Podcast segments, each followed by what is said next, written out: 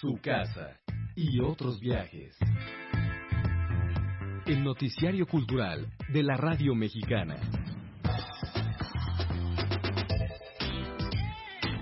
Información, cultura y pensamiento de hoy.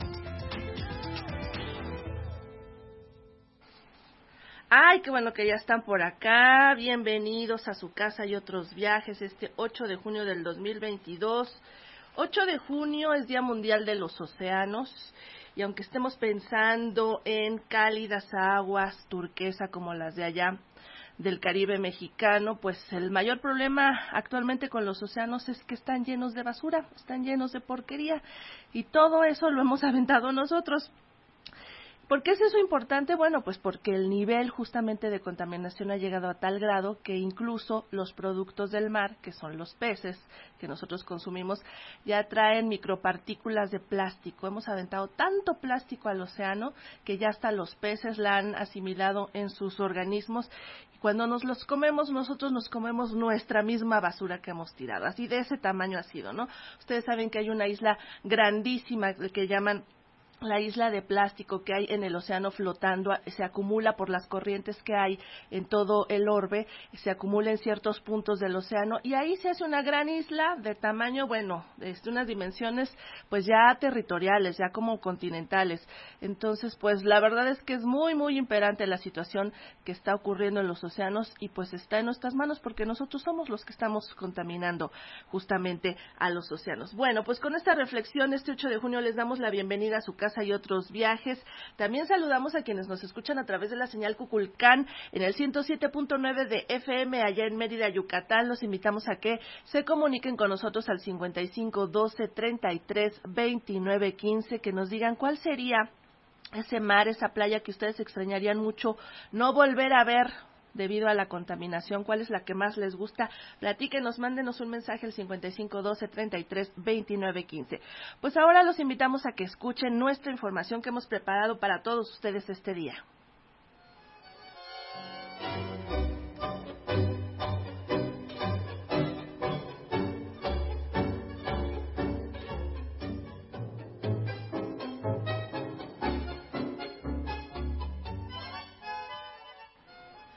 Información cultural más destacada de este día, crean una adaptación con técnica de clown de la Iliada de Homero. Se trata de la puesta en escena La manzana de la discordia, que se estrenará este jueves en el Centro Cultural Universitario.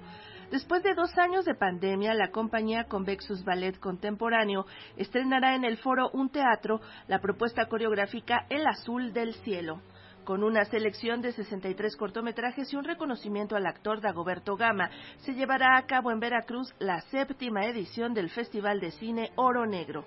Organiza el Instituto de Investigaciones Estéticas de la UNAM dos conversatorios con los que celebrará el Día Internacional de los Archivos. Especialistas reflexionarán sobre la visibilidad de los archivos y de los acervos documentales. Toda esta información la vamos a detallar más adelante. Comenzamos.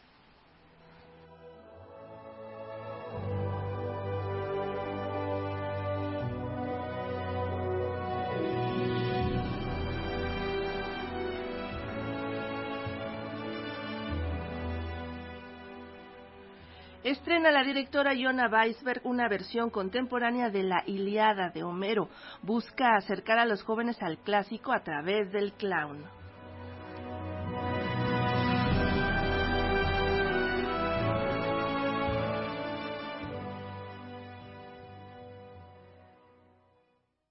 Las directoras Iona Weisberg y Aline de la Cruz reestructuran un texto como la Ilíada de Homero y lo estrenarán al estilo del clown como una manera de acercarlo a los jóvenes. Bajo el título La manzana de la discordia, la puesta en escena se estrenará este 9 de junio en el Foro Sor Juana Inés de la Cruz del Centro Cultural Universitario. Iona Weisberg comenta cómo hacer de la Ilíada un texto lúdico.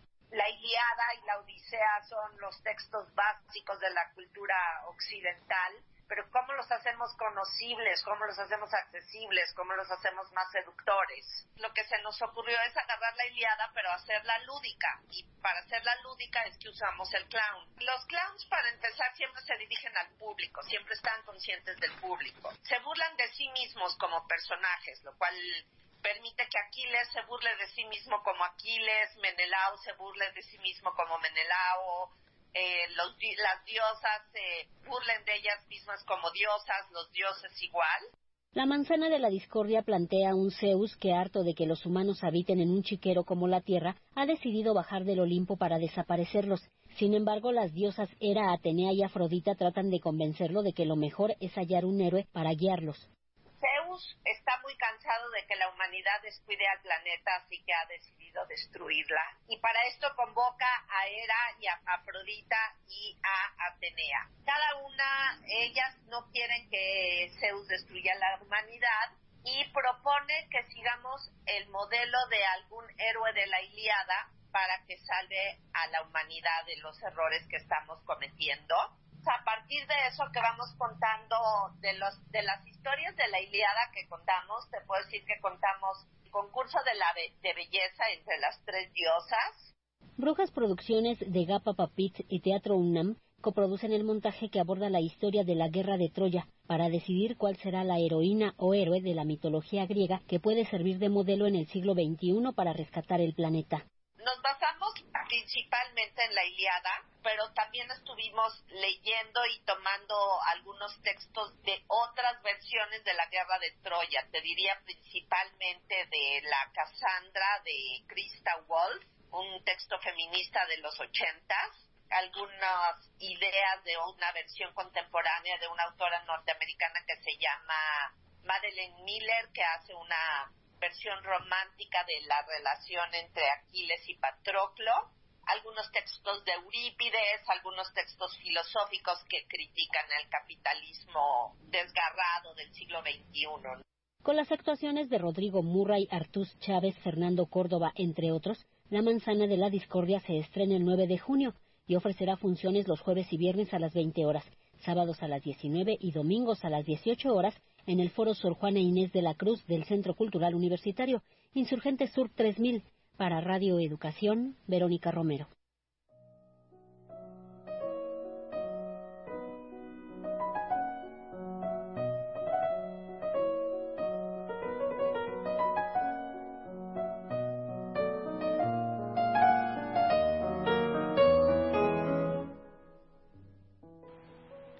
La compañía Convexus Ballet Contemporáneo que dirige Francisco Rojas estrenará la obra El Azul del Cielo, una oda a la libertad y a la resiliencia, el 24 de junio en el foro Un Teatro.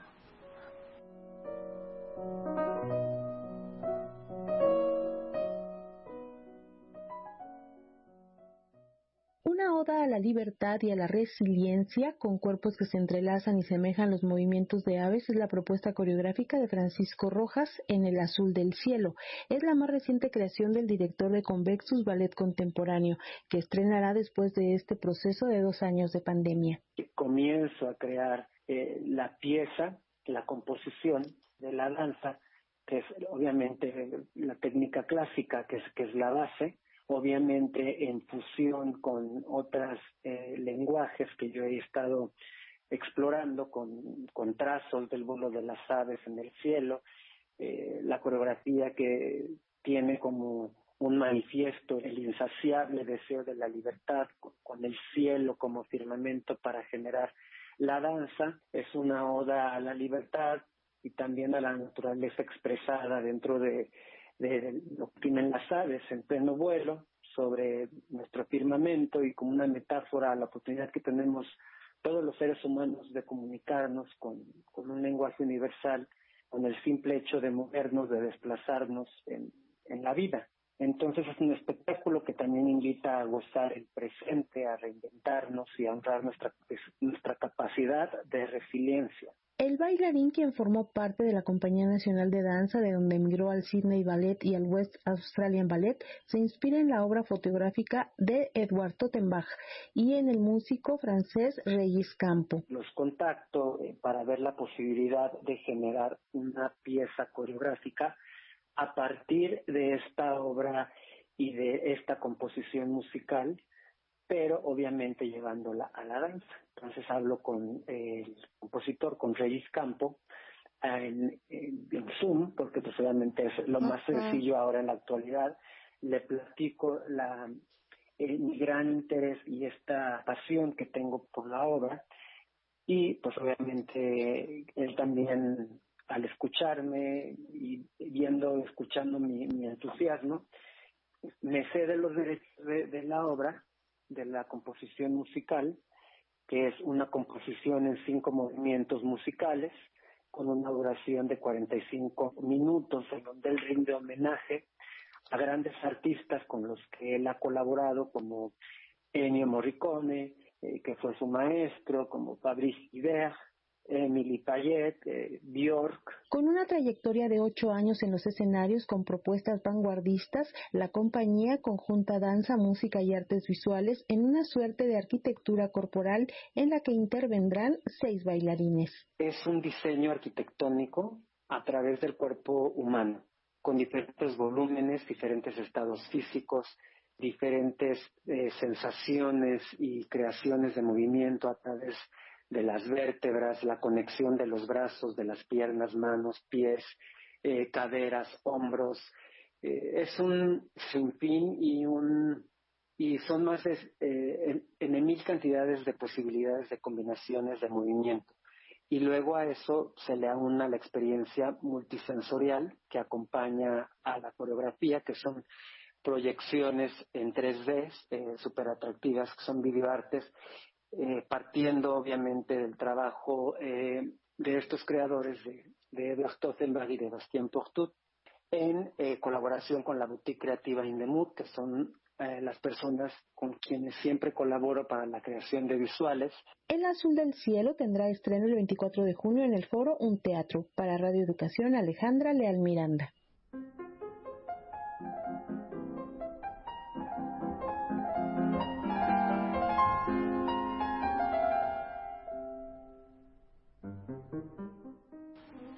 Recientemente se anunció que el poeta, ensayista y editor mexicano Fernando Fernández se integra como nuevo miembro titular del Seminario de Cultura Mexicana. El discurso de ingreso tendrá lugar el próximo martes 14 de junio en la sede del organismo ubicado en Polanco. Miembro de número de la Academia Mexicana de la Lengua, Fernando Fernández ha sido editor de, revistas culturales, la más importante de ellas Viceversa, y es uno de los más destacados conocedores de la vida y la obra de Ramón López Velarde. Y nos da mucho gusto platicar con Fernando Fernández, quien además en unos días será reconocido con el Premio Iberoamericano Ramón López Velarde 2022. Fernando, ¿cómo estás? Buenos días.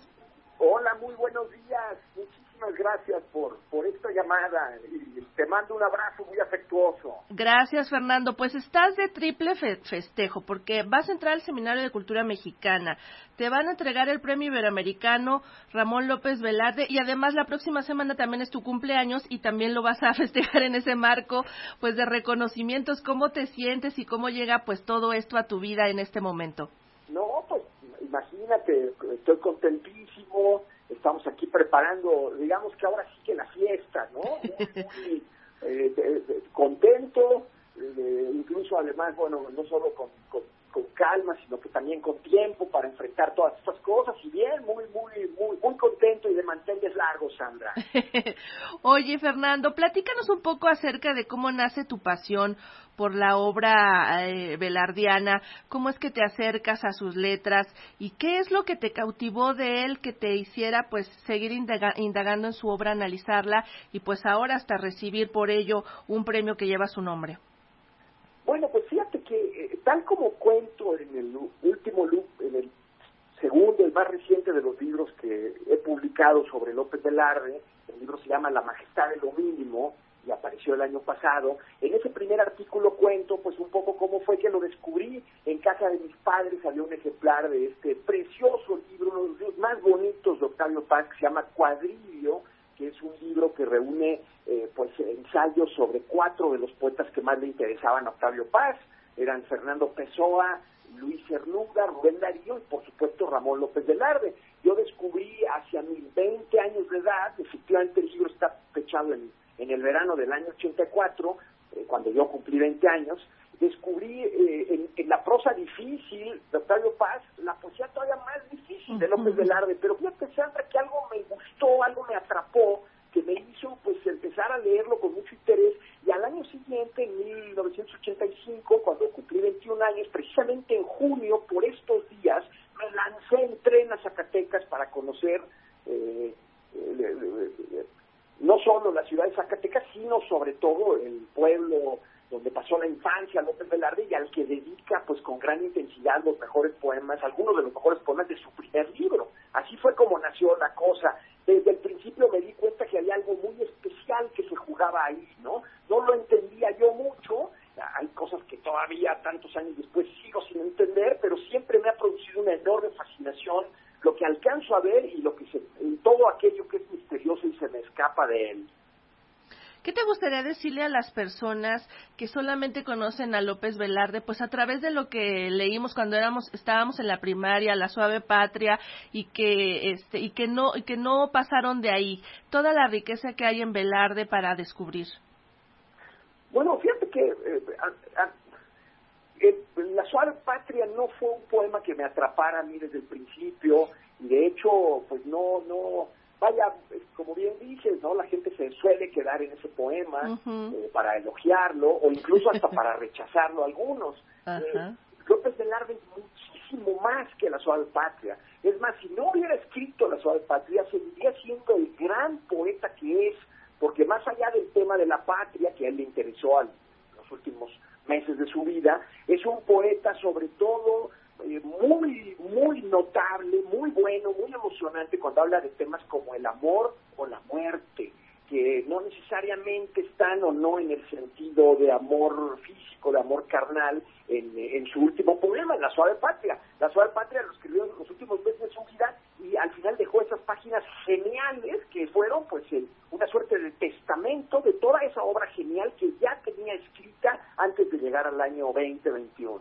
Es un extraordinario poema amoroso y yo creo que eso es un gancho suficiente para que la gente de a pie, como en cierto sentido somos todos nosotros, pueda interesarse en su mundo y en su poesía. Y además, bueno, cuando la gente se entera de sus infortunios amorosos, políticos, pues y, después, claro, su muerte tempranísima, ¿verdad? A unos pocos días de haber cumplido apenas 33 años de edad, habiendo dejado esa obra genial, todo eso hace que el personaje sea.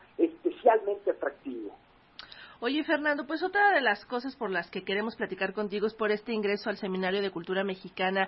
Platícanos qué significa para ti llegar a formar parte de esta institución y un poco que nos adelantaras, un poquito, nada más una probadita de lo que versará tu discurso el próximo 14 de junio. Claro que sí, Sandra, eres eh, muy amable. Pues mira, para mí significa, eh, en primer lugar, pues una, una gran satisfacción el poder formar, formar parte de este grupo de, de 25 personas, eh, todos ellos brillantes representantes de sus disciplinas, ¿no? de la ciencia, de las artes, eh, etcétera, eh, es pues desde luego una suerte de pues de reconocimiento a lo que he venido haciendo a lo largo de los años en el campo de la literatura y en particular en el campo de la poesía pero en particular, ya mucho más particularmente para mí es muy, muy emocionante, porque yo desde que salí de la Facultad de Filosofía y Letras de la UNAM, donde hice la carrera de eh, Lengua y Literaturas Hispánicas, eh, llevo muchos años investigando literatura, pero siempre como investigador independiente. Y cuando llegas a una biblioteca, a un archivo, siempre te dicen, ¿no? Oiga, ¿usted qué institución representa, no? Eh, ¿Qué, ponemos aquí en este hueco necesario para llenar su ficha y que usted sea aceptado? Y siempre he puesto, pues, investigador independiente. Y no creas, siempre te ven con un poquito de niño raro, un poco con la mirada por arriba del hombro. Y ahora para mí, pues, es fantástico poder poner seminario de cultura mexicana, ¿no? con todo el honor que, significa pertenecer a una institución que tiene nada menos que 80 años, este año ha cumplido 80 años de su creación, eh, que lleva todos estos años divulgando la cultura mexicana y haciendo grandes esfuerzos por llevar la educación hasta el último rincón del país. Así que estoy muy, muy, muy honrado y pues muy, muy contento con la eh, oportunidad de poder eh, transmitir las inquietudes que mis estudios me generan a través de la fantástica red de corresponsalías que tiene todo el país, este, esta noble institución que es el Seminario de Cultura Mexicana. Y bueno, por último, efectivamente el martes 14 voy a leer mi discurso de ingreso y voy a hablar, Sandra, de un poema que siempre me gustó muchísimo desde que era joven, que he estudiado a lo largo de los años, un poema del siglo XVII del poeta español Lope de Vega, que cuenta una especie de guerra de Troya, pero que ocurre entre los gatos de los tejados de la ciudad de Madrid. Oh. Un gato extranjero que llega a Madrid atraído por la fama de la belleza de una gata a la que roba y el novio original de aquella pobre gatita hace una especie de guerra de Troya para, bueno, más bien la secuestra el día de la boda, el día que su eh, gatita novia se casaba con el extranjero, la roba y se crea una especie de guerra de Troya entre gatos. Es un poema divertidísimo, escrito con enorme sabiduría, eh, que casi cuatro siglos después de haber sido escrito sigue transmitiendo pues su jovialidad, eh, su sentido del humor y sobre todo una riqueza verbal, eh, poética, literaria que lo hace pues un ejemplo de cómo podría ser la poesía hoy mismo, ¿no? Aunque hayan pasado, como te digo, eh, pues casi cuatro siglos de haber sido escrito. Así que voy a contar un poco por qué me gusta tanto la gatomaquia de López de Vega y por qué sigue siendo un poema tan bello y tan conmovedor tanto tiempo. Maravilloso. Fernando, ya sabemos que tú eres no nuestra competencia porque se trata de instituciones hermanas, pero sí eres de la tiendita de enfrente. Tú tienes también un espacio ahí en el IMER en el, en el que también hablas de libros, te dedicas a esto de difundir justamente eh, esta industria editorial. Pero a mí me gustaría también que nos hablaras de lo más reciente que has publicado, que es Almas Flexibles y que tiene que ver con el momento que estamos viviendo, que aún no termina, pero que se ha ido transformando, que tiene que ver con la pandemia, con el contagio del COVID-19? Por supuesto, Sandra, eh, naturalmente me siento colega tuyo, lo soy, efectivamente. claro. Llevo, un, un, poco, llevo más de 12 años con un espacio semanal en una estación del Instituto Mexicano de la Radio, hablando de libros, entrevistando a mis colegas escritores y escritores sobre libros, ¿no? Así que efectivamente soy el de la tienda de enfrente.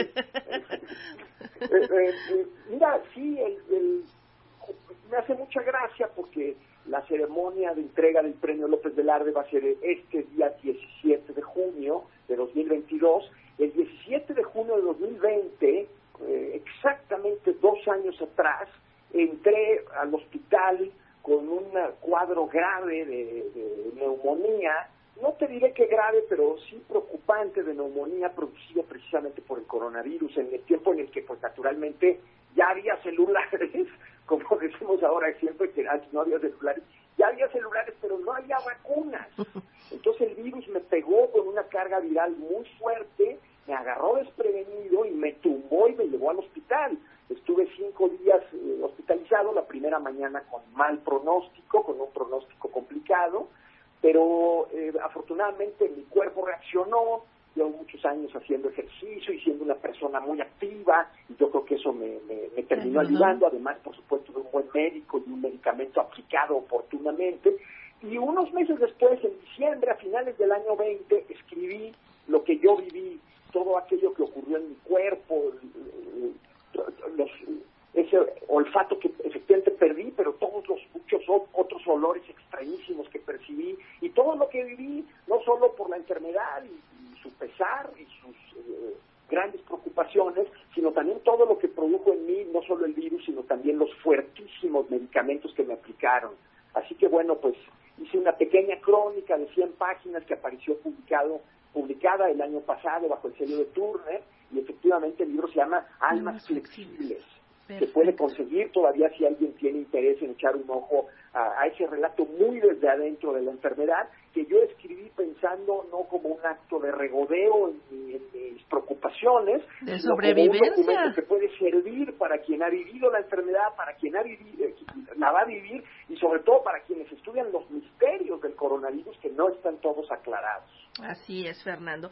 Pues no nos queda más que darte una triple felicitación, mandarte tres abrazos muy fuertes. De verdad estamos, este, nos congratulamos de que estés en este momento, pues tan bueno de tu carrera, de tu vida, con estos tres momentos, estos tres hitos. La verdad es que nos da muchísimo gusto, Fernando. Gracias por platicar con nosotros esta mañana. Eres un encanto, Sandra. Solo quisiera hacer una aclaración. Fíjate que al principio decía la nota que soy miembro de número de la Academia de la Lengua, de la Academia Mexicana de la Lengua. No es así. Yo creo que eso es una confusión. Ah, ok, qué bueno que lo aclaras. Uno de los jurados uno de los jurados del premio es eh, Alejandro Higashi, que él sí es miembro, es el miembro más joven de la academia, y él, es, él fue jurado además de Ernesto Lumbreras y de Bobby Escalante, así que yo creo que por eso se creó esa confusión. Hombre, yo por supuesto sería feliz miembro de la academia. Un guiño, guiño para que te inviten. tipo de propuesta por ahí, ¿no? Muy bien, Fernando. Gracias por la aclaración y nuevamente un abrazo. Felicidades. Te mando un gran abrazo, Sandra. Gracias de verdad. Hasta luego. Adiós.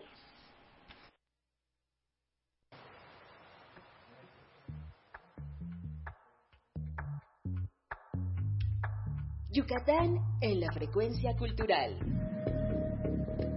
Su casa y otros viajes. La Banda Sinfónica de Yucatán, Luis Fernando Luna Guarneros, inicia temporada en el Teatro Peón Contreras. Vamos a escuchar a nuestros colegas de la señal Cuculcán. Hola, ¿qué tal? Les saluda desde Señal Cuculcán 107.9 FM desde Mérida, Yucatán, Pablo Tamayo para Radio Educación. La Banda Sinfónica de Yucatán, Luis Fernando Luna Guarneros, tendrá su ciclo de conciertos que lleva por nombre Gala de Solistas. Esto sucederá el martes 14 y jueves 16 de junio en el majestuoso Teatro Peón Contreras a las 8 de la noche. En dicho ciclo de conciertos, los protagonistas serán los instrumentos trombón, fagot y corno francés. Uno de los músicos solistas será Miguel Balán, trombonista. Miguel empezó a tocar, según sus palabras, tardíamente en la preparatoria, en una banda con sus compañeros. Luego se profesionalizó a continuación, el músico nos comenta un poco acerca de la función de su instrumento en la banda sinfónica. El papel del trombón cubre esa parte em, que es como del entre tenor y grave, que podría cubrir un cello o el contrabajo, prácticamente. Ahí, ahí estamos entre compartiendo las partes graves y de tenor junto con el fagot, incluso el corno también. es como que el papel principal de, trombón dentro de, la banda. La banda Luis Fernando Luna Guarneros se caracteriza por no tener instrumentos de cuerda, por lo tanto, los instrumentos de viento cubren ese papel, como lo es el trombón, el fagot y el corno francés. El trombón se tiene que ajustar a un sonido de tenores y bajos, equivalentes a los del violonchelo, siempre pendiente de los sonidos que busca el director. Miguel agregó que entra a la banda sinfónica de Yucatán para tener la experiencia de tocar con una orquesta en forma. También nos platicó en qué se caracteriza esa dinámica de gala de solistas, en comparación a un repertorio que suele tocar la banda. Y la diferencia es que, obviamente, en los demás programas hemos tocado en conjunto, todos sin ningún protagonismo o con alguien como protagonista. En esta ocasión, el instrumento solista eh, o el, el, músico solista se encarga de ser el protagonista al momento de la obra. El instrumento que él toca es el protagonista en la obra. La banda va a estar literalmente de fondo acompañando al, al, al, perdón, al músico o al instrumento que se está ejecutando en el momento.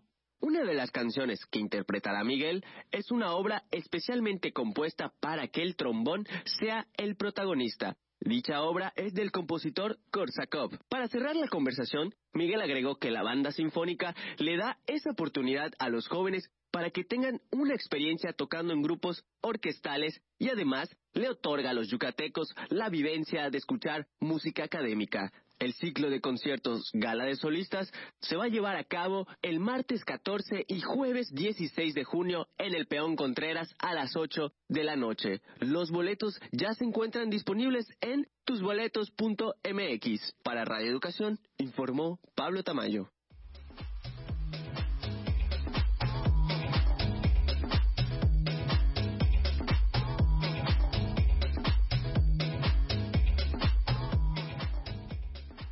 Coatzacoalcos, Nanchital y Minantitlán serán las sedes de la séptima edición del Festival de Cine Oro Negro, en la que se reconocerá al actor Dagoberto Gama con la presea Obrero Fílmico.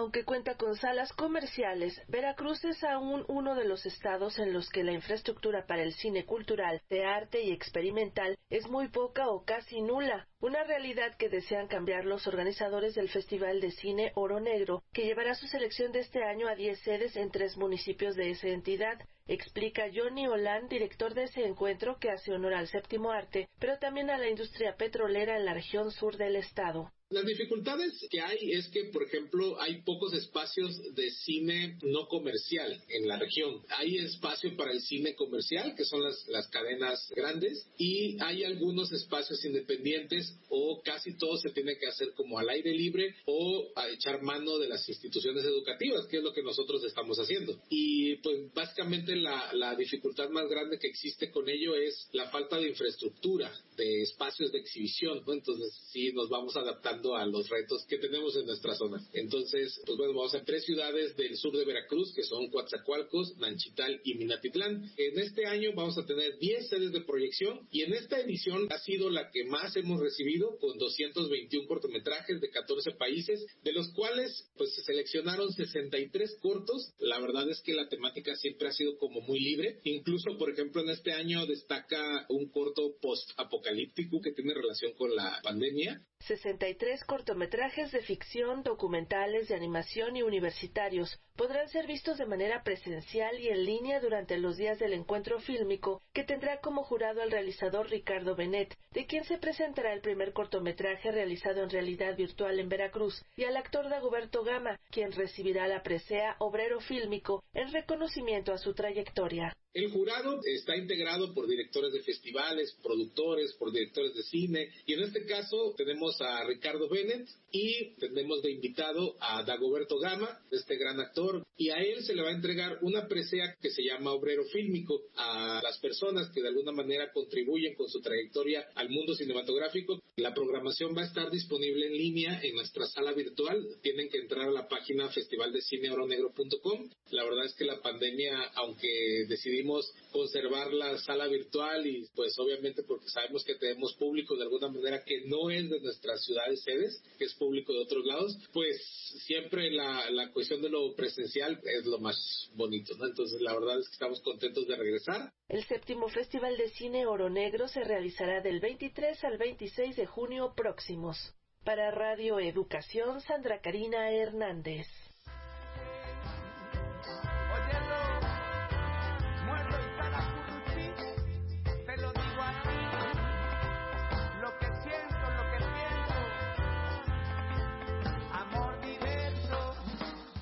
Pasado tantos días, tanto tiempo, desde aquella mañana que descubrí que existían miradas que buscan atravesarte, causarte dolor, solo porque sí, solo porque sí. Son esos códigos sociales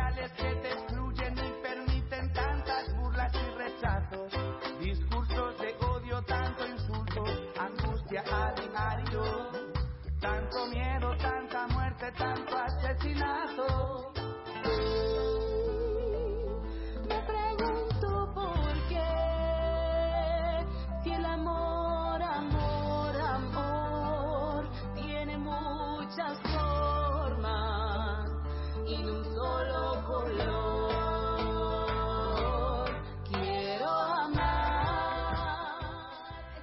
La cantautora guatemalteca Sara Curruchich, heredera de una larga tradición de arte y conocimiento y poseedora de una gran fuerza de resistencia y lucha, lanzó en este 2022 su reciente sencillo titulado Amor Diverso, el cual estamos escuchando ahora, y también está incluido en su segundo álbum Mujer Indígena, producido por Mamita Records.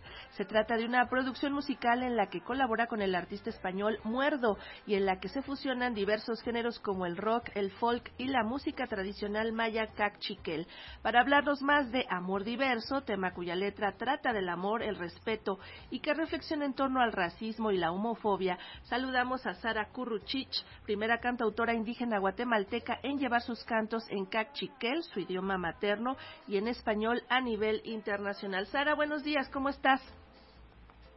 Hola Sandra, buenos días. Pues feliz y agradecida de estar aquí ustedes, también con mucha emoción de poder compartir también los motivos de, de cómo nacen las canciones. Y por supuesto que siempre es con mucho amor, así que gracias a ti, siempre.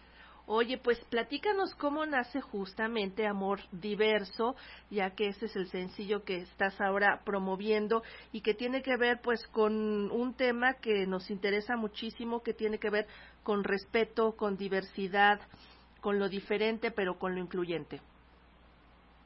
Qué importantes palabras, Sandra, acabas de compartir sobre el respeto y sobre la inclusión.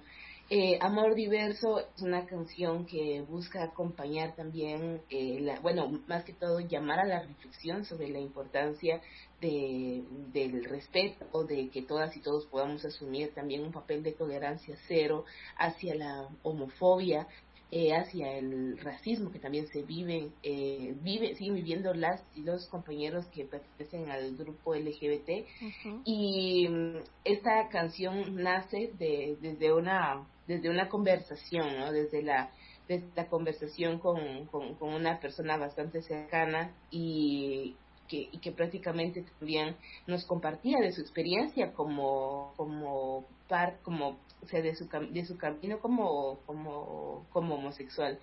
Es muy doloroso y es muy duro porque sabes que aunque no seas parte de, de de la diversidad sexual, o sea, como del, del, del grupo LGBT, pues también se, tiene que haber no solamente una empatía, sino que además tiene que haber una eh, una responsabilidad, como te decía, de qué es lo que podemos hacer nosotras y nosotros desde nuestros espacios para poder frenar también todos los discursos de odio, todas las actitudes de odio que de una forma muy grave o sea, se siguen se siguen eh, se siguen aumentando. Entonces de ahí nace la canción Amor Diverso y además muchos pensarían que solo se trata de una reflexión, que porque tengo un amigo que está justamente en este grupo LGBT y Q más, pero la verdad es que la homofobia, el racismo está produciendo muertes. Hay crímenes de odio y no son pocos, no son dos ni tres, son muchísimos.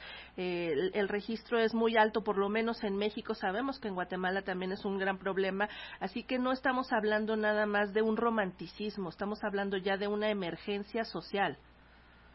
Exactamente. Sí, mira, es muy preocupante porque una de las formas más graves que se, que se puede ver este este sentir de odio es justamente los asesinatos y las, las desapariciones y la, la forma tan tortuosa en la que se en, en, en, la que van se van lastimosamente se han encontrado muchas y muchos compañeros uh -huh. eh, sin duda eh, muchas veces hablamos de, de todas y todos merecemos un, camino digno, una vida digna, pero también eh, es muy importante que, que también nos podamos nos podamos sumar a, a, a que eso pueda ser posible porque eh, no somos parte de, porque somos parte de una sociedad y no estamos eh, no, no, estamos a la periferia de que todo esto pueda eh, cambiar. Entonces es muy necesario, es muy importante que también no solo tengamos la conciencia, sino que frenemos desde, nuestro, desde lo que podamos hacer eh, estas actitudes de odio, porque que vienen muchas veces, o sea, estos discursos de odio se fomentan muchas veces a través de, eh, de bromas o solamente como una plática entre amigas, entre amigos que podamos estar escuchando y bueno, todos se ríen, pero claro, es una naturalización de la violencia misma que no podemos seguir permitiendo. Así es. Y pues en esta iniciativa tan loable te acompaña el artista español Muerdo. Platícanos un poco de esta colaboración que surgió entre ustedes para esta pieza y también para realizar el video de la misma. Eh, Muerdo también, eh, además de ser un excelente músico, compositor, también ha tenido una clara postura ante la defensa de los derechos de la comunidad LGBTQ+, y, y al hacerle esta propuesta de, de colaboración con, con Amor Diverso, él sin duda eh, aceptó eso, realmente a mí me alegró mucho y lo agradezco profundamente porque es eh, un cantautor a quien admiro bastante, que su música también me ha acompañado mucho y, tiene un mensaje muy, muy claro también sobre el respeto y sobre esta necesidad tan necesaria de poder em, pedir justicia, de poder pedir sanación también a través de la música. El videoclip lo grabamos en en Murcia, eh, justamente en el pueblo de él, cuando estábamos eh, en un festival. Y fue, fue, fue muy lindo porque también lo que, lo que queríamos compartir a través de, del video pues es justamente esta, eh, la, alegría, la, la plenitud que también podemos sentir en los colores y simbólicamente, ¿no? Los, los colores de, de, la comunidad LGBTI más. y son formas en las que podemos ir acompañando, no solo a través de lo visual, sino a través de la, de la canción, estos movimientos eh, que buscan esta igualdad en derechos y el respeto a la integridad y a la, a, la vida misma de la comunidad LGBTIQ+. Así es. Pues en este trabajo, en el álbum Mujer Indígena, también tuviste algunos duetos con Lila Downs y con Amparo Sánchez, que seguramente también tienen que ver con, con temáticas profundas. ¿O cómo es lo que, hiciste, lo que hiciste con ellas? Pues de hecho, eh, cada una de las canciones fue naciendo a partir también de experiencias eh, propias y experiencias que acá en Guatemala hemos vivido, tal como el caso que de, de Amor Diverso, desde desde todo eh, lo que este acercamiento que podemos tener hacia la comunidad LGBT. Eh, otro, otra de las situaciones es que acá en Guatemala también y muchos otros países cercanos ha habido una movilización muy grande de los pueblos indígenas en toda la historia, pero también en, actualmente, no solo en medio de la pandemia, sino que además eh, muchos pueblos indígenas se enfrentan a los a las violencias sistemáticas también de, los gobiernos y para mí era muy importante que muchas veces, bueno, que sepamos que aunque no podamos acompañar las, las movilizaciones, las marchas eh, físicamente, eh, pues sí que podemos hacer eh, un, podemos buscar alternativas también en las que nos podemos sumar. Y ese fue uno de los casos de pueblos en donde tenemos esta hermosísima colaboración y potente también de, la maestra Lila Downs. Esta canción busca eh, estar en, no solo en un momento, sino en muchos momentos de, acompañar estas dignas resistencias de los pueblos indígenas en la defensa de sus derechos, de sus cosmovisiones, de, las montañas, de los territorios. Y fue muy hermoso que, que Lila se también decidiera sumarse porque tiene esta, este vínculo y este acercamiento muy grande también con la defensa de los derechos humanos y de los pueblos indígenas y de la identidad sobre todo. De igual forma con Amparo Sánchez, que Amparo eh, colaboró conmigo en una, en una canción de mi primer álbum que se llama Ishoki, que significa mujeres, que es en mi idioma eh, maya chiquén y para este segundo eh, álbum la dirección artística eh, está bajo eh, bajo el cargo de Amparo Sánchez. Y ya también colabora en una canción con cantadora que justo es lo que también ella hace no compartir esa fuerza esa esperanza y esa voz por tantas mujeres a través de su canto pues Sara, estás de gira desde el mes de marzo y has visitado varios países, ahora estás en, en México, pero ¿a dónde más vas a ir? ¿Dónde te pueden escuchar? ¿A dónde te puede seguir la gente?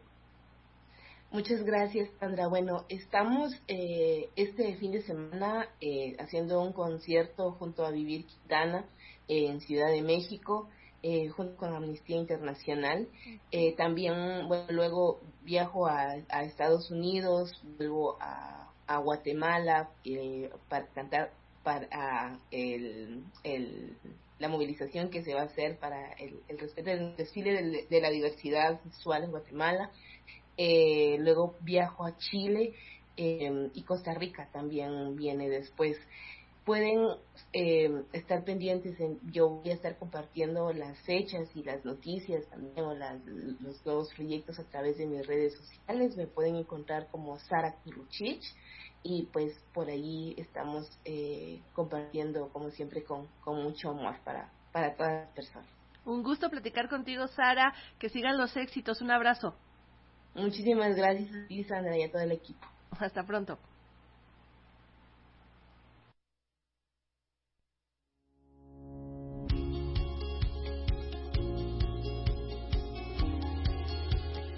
De la UAM. En Radio Educación. Este miércoles en el espacio de la Universidad Autónoma Metropolitana escucharemos una entrevista grabada con el doctor Alfredo Garcilaso, coordinador de las clínicas estomatológicas de la Unidad Xochimilco de la UAM, encargadas de procurar la salud bucal de la población. Conozcamos los detalles. Adelante. Los laboratorios de diseño y comprobación de la Universidad Autónoma Metropolitana, comúnmente conocidos como clínicas estomatológicas, son espacios de docencia, servicio e investigación. Entre sus principales objetivos están el participar en la formación de profesionales capaces de identificar y resolver las necesidades de salud bucal de la población. Esto además de ofrecer diferentes programas para la atención a pacientes. Y para darnos mayor información sobre el trabajo que se realiza en las clínicas estomatológicas y de los servicios que brinda, pues saludamos al doctor Alfredo Garcilaso Gómez. Él es coordinador de las clínicas estomatológicas de la unidad Xochimilco de la UAM. ¿Cómo está? Muy bien, muchas gracias. Buenos días. Este, gracias por la invitación. Y bueno, y un saludo a todo el, auditorio que nos esté escuchando. Este, sí, a final de cuentas, las, las, las clínicas son una este, área por parte de la misma universidad, pues que presta a final de cuentas una, un servicio muy importante para la comunidad próxima a, la, a las clínicas. Digo, de antemano, gracias por la, por la invitación. No, al contrario, gracias por estar con nosotros platicando acerca de este tema. Y a mí me gustaría que le explicara de manera escueta al público que no está tan familiarizado con el tema, qué es la estomatología y por qué tienen estas clínicas en la UAM. Mire, la visión de la universidad, eh, esta licenciatura es creada en la década de los setentas. Eh, comúnmente la carrera de la licenciatura de estomatología es conocida como eh, la licenciatura en odontología pero desde la perspectiva justamente del sistema modular, nosotros no solamente vemos dientes, de hecho, creo que es un error hablar odontología, eh, hablaríamos del estudio de los dientes, y un dentista también deriva justamente o se concentra en la actividad de los dientes. El odontólogo en la actualidad debe de ser el médico de la boca, ¿sí? A final de cuentas nosotros generamos salud bucal.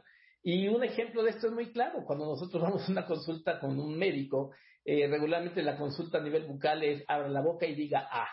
Esto va muchísimo más allá de ese entorno. Entonces, eh, la licenciatura en estomatología tiene el gran objetivo justamente y establece crear salud sistémica, salud en general, a través de la boca, ¿sí? Conociendo todo el entorno que se genera en boca. De ahí el término estomatología haciendo alusión a la boca. Es el estudio de la boca y de todos esos elementos, no solamente eh, a nivel dental.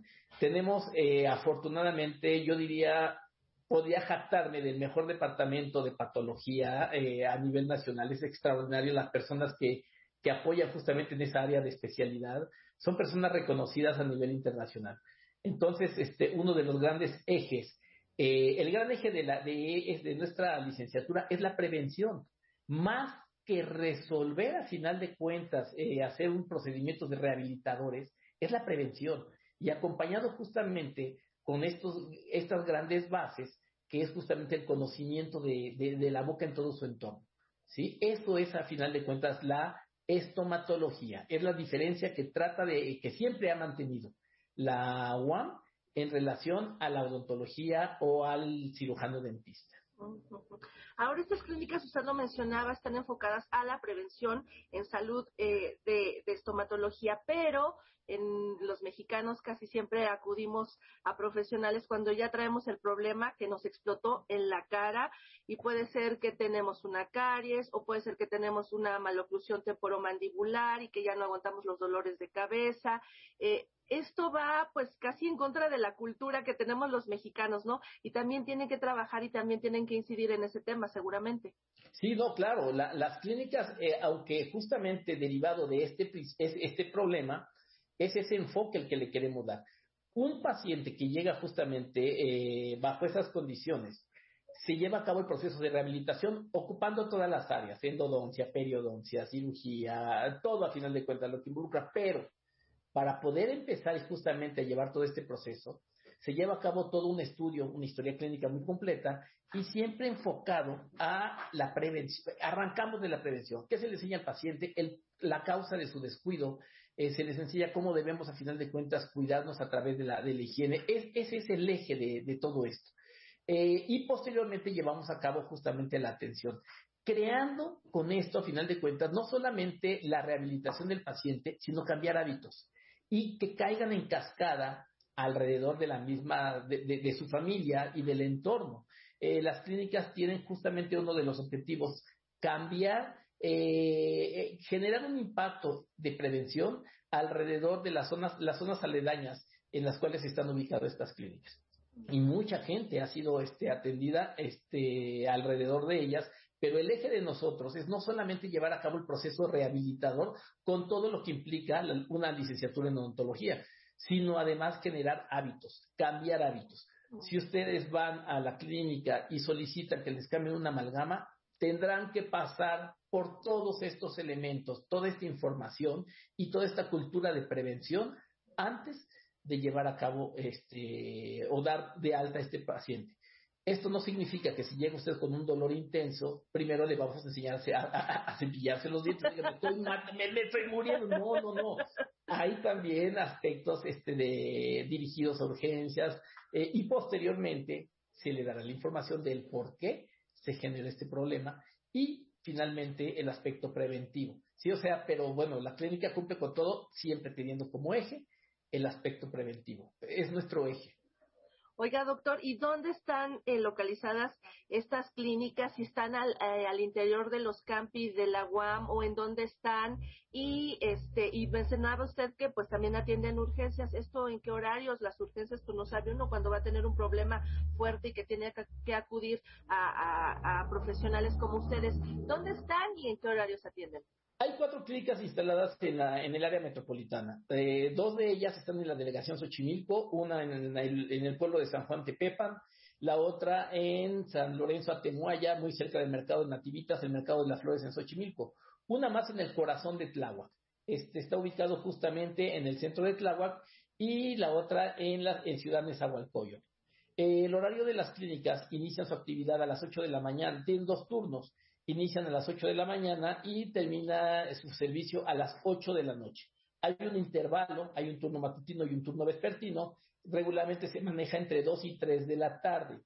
Todos los días, eh, hablando de 8 de la mañana a 2 de la tarde y de 2 de la tarde a 8 de la noche, hay un servicio de urgencia. Como es, es una escuela, entendamos que esto no es un centro de salud, no es un lugar donde nosotros debemos de buscar que los alumnos alcancen a final de cuentas su desarrollo, sus competencias. Por tal razón, no tenemos la capacidad para poder recibir hordas de pacientes. ¿Por qué? Porque los alumnos tienen que cumplir sus objetivos. Durante la etapa inicial, cuando inicia el módulo, los alumnos toman a final de cuentas pacientes nuevos y dan seguimiento a algunos pacientes que ya habían iniciado. La meta es consolidar y dar de alta en todas las necesidades de ese paciente.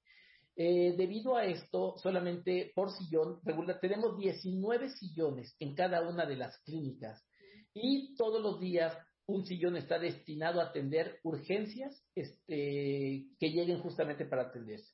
Entonces, cada sillón tiene un número, tiene un equipo de trabajo y tiene un número de actividades que tiene que realizar para poder cumplir sus objetivos trimestrales.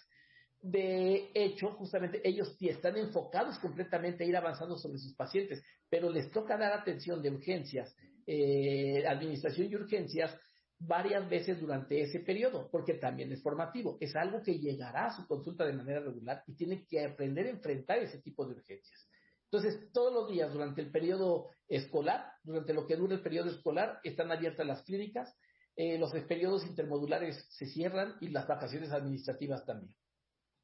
Doctor, ¿qué tienen que hacer los que estén interesados o necesiten ser atendidos en estas clínicas estomatológicas? ¿Qué es lo que deben de hacer? ¿Cómo deben de acudir? Yo les sugeriría, de inicio, eh, de ver el calendario escolar de la UAM. Cuando inicia, sabemos que está en Internet.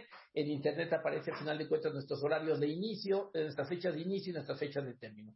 Los primeros días acudir directamente a la clínica y, sol, y, solicitar este servicio. Déjeme decirle que cuanto a costos, yo casi podría garantizarle que somos la universidad que tiene los, costos de recuperación más bajos en este país.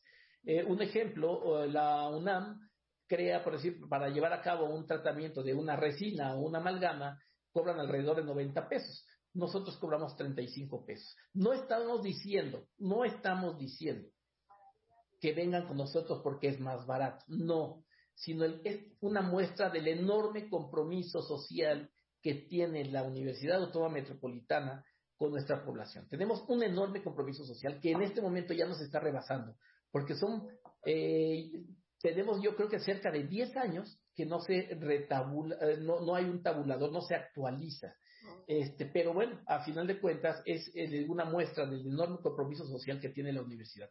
Eh, la revista Forbes eh, ha ubicado justamente a la UAM como el espacio universitario eh, de mayor impacto en cuanto a servicio social y pone justamente, menciona tanto a la licenciatura de estomatología como a la licenciatura de en Derecho, los destacan por este impacto que tiene y esta actividad de servicio.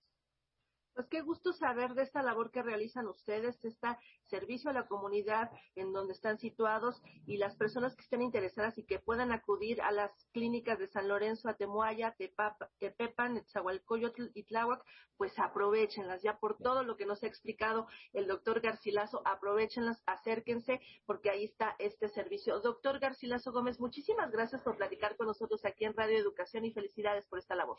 No, hombre, al contrario, gracias a ustedes y solamente quisiera para cerrar comentarles que hemos adecuado, a final de cuentas, la atención y los de los espacios, este, estos espacios universitarios clínicos para enfrentar la situación que estamos viviendo. La universidad, a través de recursos y de un enorme compromiso de nuestras autoridades, modificaron este, la estructura interna para crear ventilación y crear eh, protocolos de bioseguridad seguros para poder llevar a cabo atención odontológica en estos momentos que estamos viviendo una preocupación que todos tenemos en estos momentos. Qué bueno que lo aclara, doctor. Pues muchísimas gracias por estar con nosotros aquí en Radio Educación. Muchas gracias y estamos para servirle. Hasta pronto, doctor. Hasta pronto.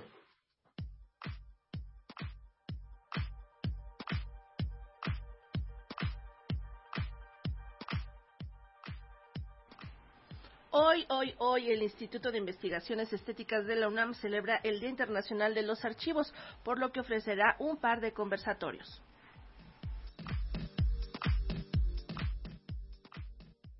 Temas como presupuesto, personal, procedimientos, equipo y conservación serán parte de lo que se analice en el par de conversatorios que llevará a cabo el Instituto de Investigaciones Estéticas de la UNAM en el Día Internacional de los Archivos, que se celebra el 9 de junio. Gustavo Lozano, conservador de los acervos documentales del Instituto de Investigaciones Estéticas de la UNAM, explica que se pondrán en la mesa temas como la visibilidad de los archivos.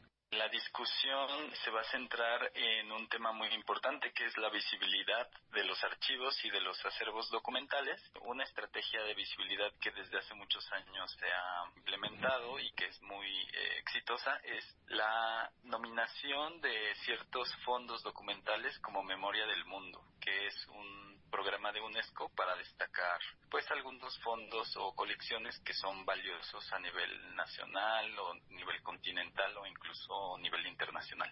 En el Día Internacional de los Archivos se busca destacar el rol de los archivos en el rescate, preservación y difusión del patrimonio documental. Tendrán lugar los conversatorios, archivos fotográficos, desafíos y alternativas, y también los documentos como memoria de los pueblos. Se pondrán ejemplos de los archivos destacados en Latinoamérica y reconocidos por su enorme valor cultural. Van a participar cuatro archivos. La idea es que sean representativos de, diferentes regiones de Latinoamérica. Eh, uno de ellos es el archivo de Martín Chambi de Perú. Otro más es el archivo de la fotógrafa Ruth Lechuga de México. Otro más es el de la Biblioteca Pública Piloto Colombia y finalmente un archivo de la ciudad de La Habana, de la oficina del historiador de la ciudad de La Habana. En el conversatorio Archivos fotográficos, desafíos y alternativas se detallarán las problemáticas que enfrentan las instituciones en la gestión de sus fondos y colecciones. Yo creo que hay suficientes razones para, para celebrar, pero también para reflexionar en todo lo que falta y señalarlo, ¿no? Para que, para que de esa manera, este, pues avanzar. En México, la situación es que si hay mucha visibilidad del patrimonio documental que tenemos, es tanto, digamos que de los aspectos valiosos como su contenido, su historia, su valor cultural, pero también es, eh, es eh, evidente que hace mucha falta la profesionalización de, de quienes trabajamos con esos documentos y también el apoyo mm, institucional, federal, estatal, a muchos niveles para que se garantice la conservación y el acceso en el futuro de eso que se, resguarda en los archivos. Los conversatorios por el Día Internacional de los Archivos tendrán lugar el 9 de junio a las 12 y 17 horas a través del canal de YouTube del Instituto de Investigaciones Estéticas de la UNAM. Para Radio Educación, Verónica Romero.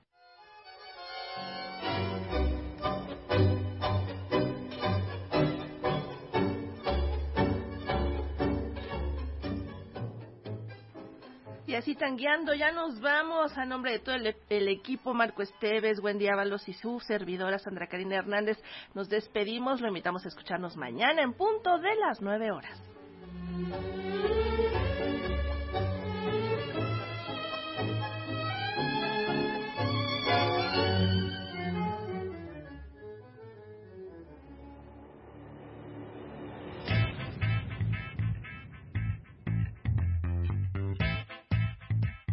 Casa y otros viajes. El noticiario cultural de la radio mexicana. Información, cultura y pensamiento de hoy.